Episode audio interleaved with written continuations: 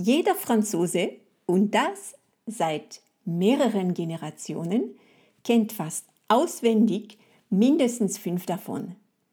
Du fragst dich, worum es geht? Das erfährst du in dieser Episode.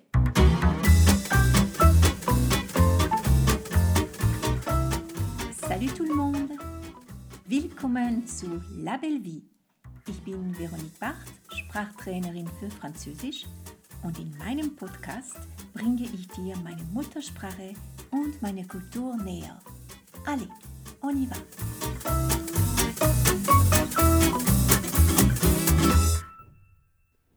Salut, es freut mich, dass du wieder hier bist. Kennst du das? Du bist in deinem Leben wahrscheinlich schon einmal umgezogen. Und dann gibt es diese eine Kiste, die in den Keller gestellt wird oder ganz hinten in den Schrank und die erst nach Jahren wieder auffällt und geöffnet wird. Und genau das ist mir passiert. Und beim Durchstöbern dieser Kiste habe ich ein Exemplar von Les Fables de la Fontaine gefunden. Also ein Buch, das bei mir in totaler Vergessenheit geraten war. Es war wie eine kleine Zeitreise und gleich verknüpft mit der Erinnerung auswendig lernen in der Schule. Und in der Schule meine ich da in dieser École primaire, also das ist das gleiche wie in Deutschland die Primarschule oder in Österreich die Volksschule. Und da geht es um die, diese Fabel von Jean de La Fontaine. Diese Fabel habe nicht nur ich auswendig gelernt, sondern meine Eltern, meine Großeltern lernten sie auch und mussten sie auch vor der Klasse rezitieren.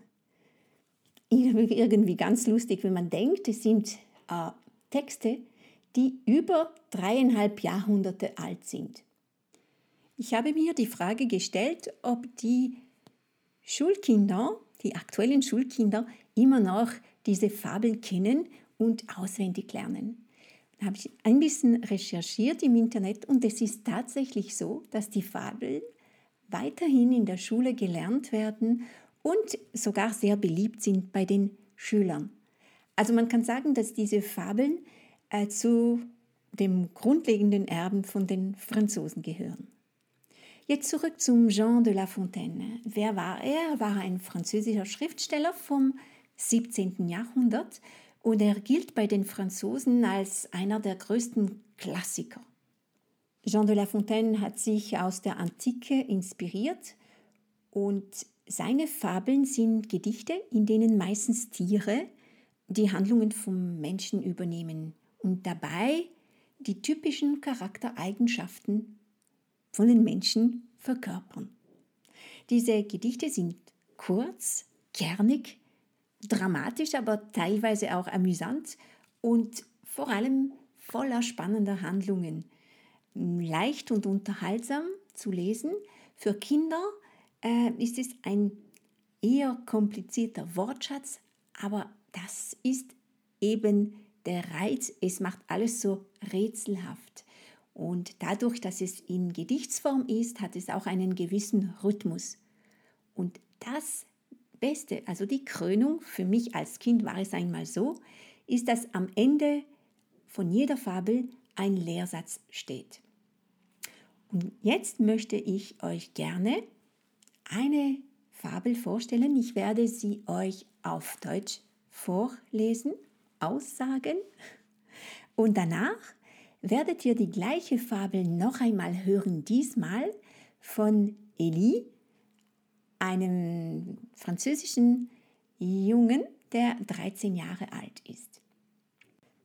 Der Rabe und der Fuchs. Im Schnabel einen Käse haltend, hockt auf einem Baumast Meister Rabe. Von dieses Käses Duft herbeigelockt, spricht Meister Fuchs, der schlaue Knabe.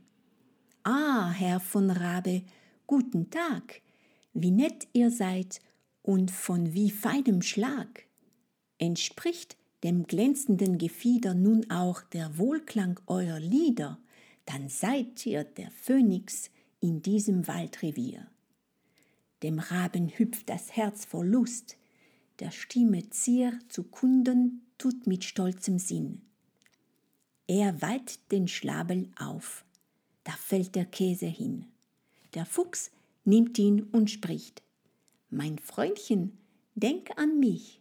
Ein jeder Schmeichler mästet sich vom Fette des, der willig auf ihn hört. Die Lehre ist zweifellos wohl einen Käse wert. Der Rabe, Scham und reuevoll, schwört etwas später, dass niemand ihn mehr fangen soll. Das war's und jetzt hört ihr die französische Fassung. Le corbeau et le renard. Maître corbeau, sur un arbre perché, tenait à son bec un fromage. Maître renard, par l'odeur alléchée, lui tint à peu près ce langage. Et bonjour, monsieur du corbeau, que vous êtes joli, que vous me semblez beau. Sans mentir, si votre ramage se rapporte à votre plumage, vous êtes le phénix des hôtes de ces bois. À ces mots, le corbeau ne se sent pas de joie. Et, pour montrer sa belle, voix, il ouvre un large bec et laisse tomber sa proie. Le renard s'en saisit et dit Mon bon monsieur, apprenez que tout flatteur vit aux dépens de celui qui l'écoute.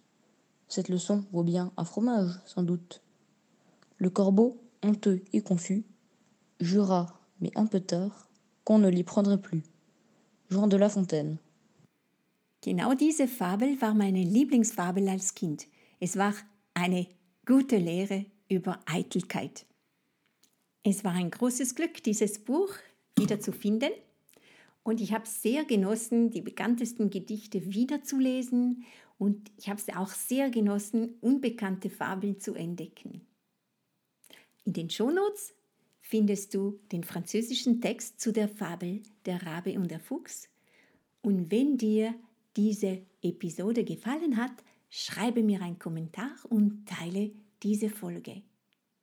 Ich freue mich auf dich in der nächsten Episode. A bientôt, deine Veronique.